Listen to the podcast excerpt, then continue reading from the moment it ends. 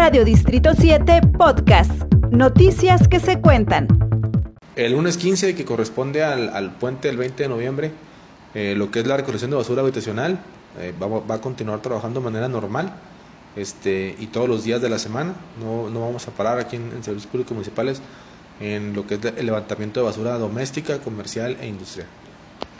Invitamos a la gente a que nos haga los reportes al, a nuestros vías de reporte, el 072 a través del Centro de Respuesta Ciudadana, eh, todos los días de 8 de la mañana a 8 de la noche y el, la aplicación marca el cambio que esa funciona 24 horas los 365 días del año. Muchas gracias.